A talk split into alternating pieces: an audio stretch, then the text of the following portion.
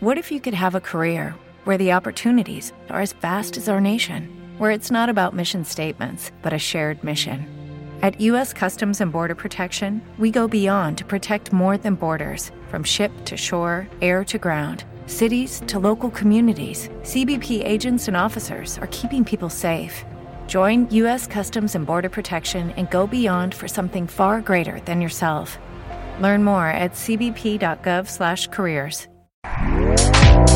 Este podcast forma parte de Evox Originals. Disfruta de este avance. Libros, discos, pelis, eso importa. Puede que sea cínico, pero es la puta verdad. Bueno, que estás en el podcast de complementario al de Noche de Miedo. Es eh, la parte B, la parte 2 del especial de Noche de Miedo en Luces en el Horizonte.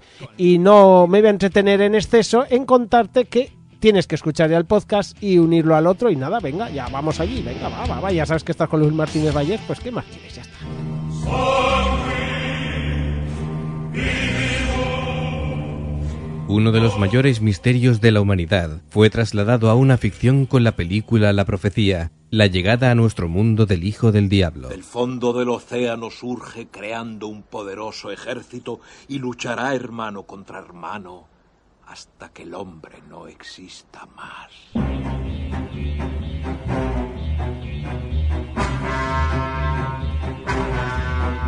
En este libro encontrarás la historia de la confección de la obra maestra dirigida por Richard Donner, desde sus inicios, con el productor impresionado por la fuerza del tema, hasta los diferentes problemas para llevarla adelante, pasando por la mítica música de Jerry Goldsmith y su inolvidable ave satani.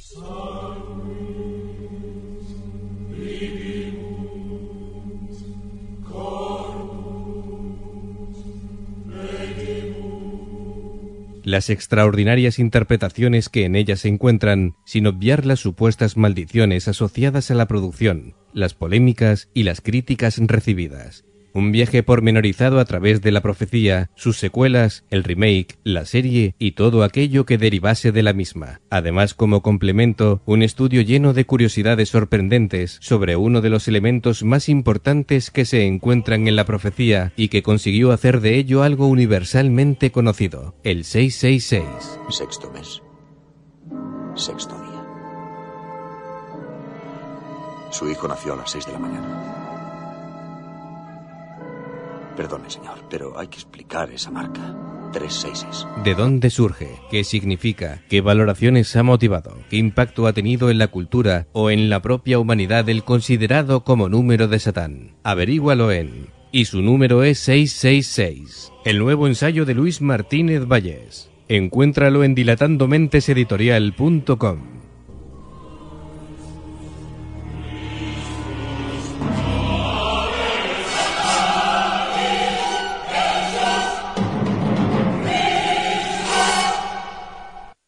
Luces en el horizonte, con Luis Martínez Vallés.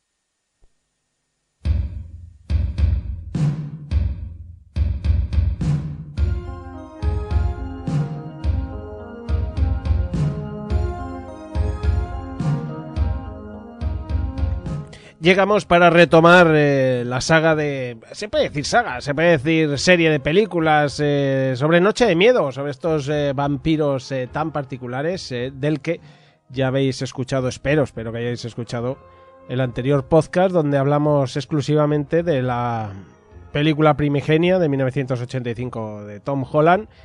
Y ahora vamos a hablar eh, de la secuela, del remake y, del remake secuela cosa rara que no sé cómo definirlo, pero que está ahí, está ahí y también hablaremos de él.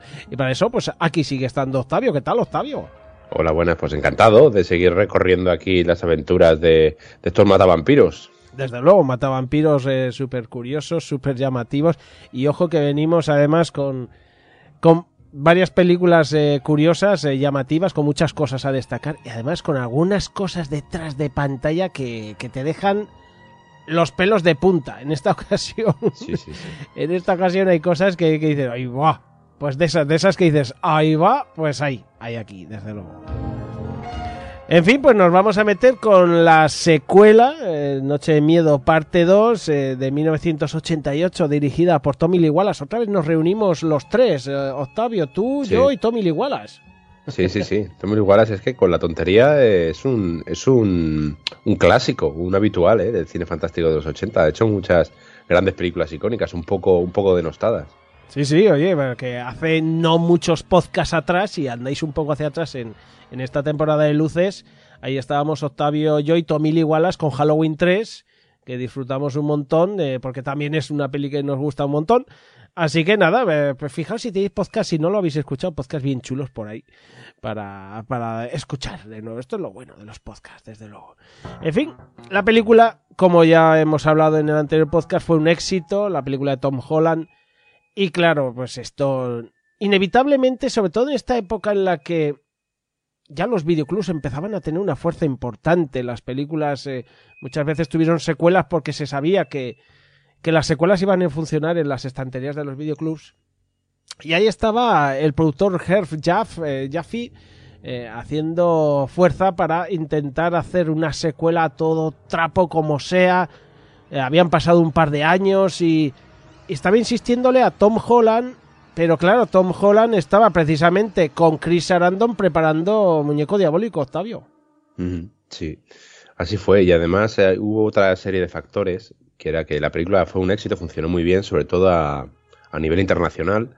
Y ya incluso antes de estrenarla ya habían circulares, cartas ahí de, de Jaffe a ver cómo, cómo podían eh, generar ya, cómo empezar a gestionar la segunda parte, eso antes del estreno de la primera. Fíjate. Hay una carta por ahí de- del, del co- del comité, vamos, del grupo empresarial de, de Colombia a ver cómo lo podían gestionar. Pero coincidió, por un lado, que había llegado a, la, a Columbia Pictures el David Putnam este, un productor ejecutivo, creo que era británico, que quería hacer unas películas un poco más, no sé, no sé cómo llamarlas, eh, más, más serias, más dramáticas, más, más ancladas en la realidad, sobre problemas cotidianos, por así decirlo, ¿no? como Carros de Fuego, por ejemplo, que fue producción suya. Y lo que es el cine fantástico lo dejaba un poco de, de lado, ¿no? Lo miraba así con desdén. Esto fue una de las películas que más sufrió de esto, que más se retrasó a causa de esto, fue la de Fantasmas 2, sin ir más lejos. Mm. Pero a Noche de Miedo parte 2 también le pasó algo parecido. O sea, ya Noche de Miedo parte 2 no, entró- no era ya una prioridad para nu- nueva gerencia en Columbia Pictures que llevaba el David Pundam este, que lideraba el presidente de, la- de los estudios. Y también, aunque decimos que había sido un éxito, pero no era un super éxito para Columbia, ¿no? Y pensaban ellos que sí que si la primera había costado 10 millones de dólares, una cosa así, y había recaudado no me acuerdo cuánto, digamos que tres veces más, creo que dijimos, 30, Casi, ve- así, pero no- casi 20, tan- 20 muchos, Sí, bueno, sí. 29 o 28 lo que dijimos, o sea, pues tres veces más, ¿no? Pero que no era para ellos un súper, súper, súper, algo súper escandaloso, ¿no?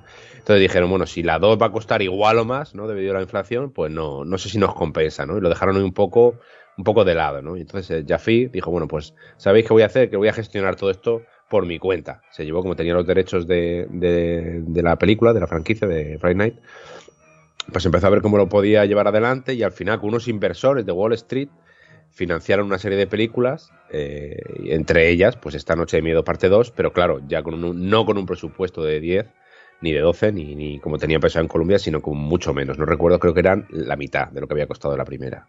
Fíjate.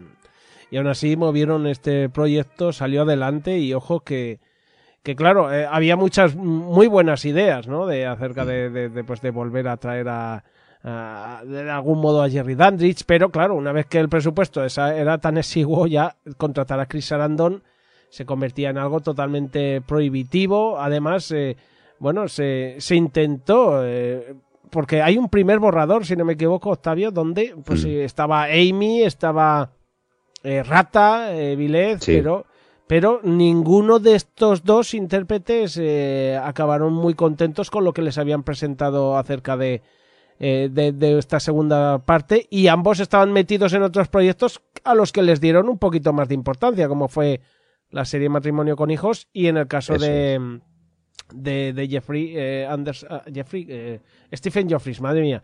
Eh, yo se me mezclan los nombres. Eh, estaba haciendo la de 976 el teléfono del infierno. Hace años que no la veo es. esa. pero pero me Pues- acuerdo que me gustó en su día, Octavio. Sí, sí, sí. Pues eso, eh, fue Miguel Tejada Flores, que trabajaban para Vista Organization, que era la productora esta de, de Jaffe, y Tim Metcalf, ¿vale? Estos dos, estos dos escritores hicieron ese primer, esa primera versión de Noche de Miedo, parte 2, en el que en el que Amy y el Rata se seguían estando presentes, ¿no? Pero como bien dices, pues cada uno con sus respectivos proyectos y tal, hicieron una lectura, una primera lectura del guion, pero no, no les acabó de entusiasmar, ¿no? Entonces dije, pues mira, pasamos, pasamos del rollo, ¿no? Y fue ahí cuando, en ese momento, por así decirlo, cuando eh, recurrieron a, Tommy Lee Wallace.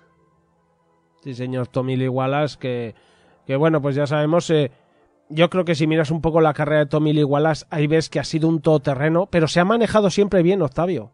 Sí, sí, sí.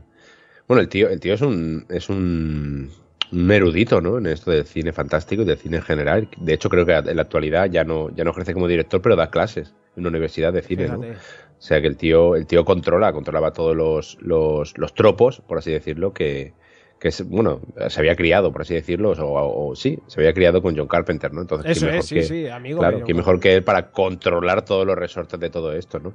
Y creo que era, no sé si era vecino de, Miguel Tejada Flores, si no recuerdo mal.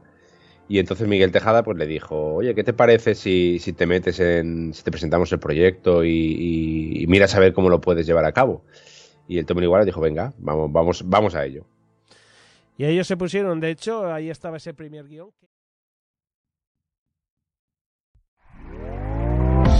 ¿Te está gustando lo que escuchas? Este podcast forma parte de Evox Originals y puedes escucharlo completo y gratis desde la aplicación de Evox. Instálala desde tu store y suscríbete a él para no perderte ningún episodio.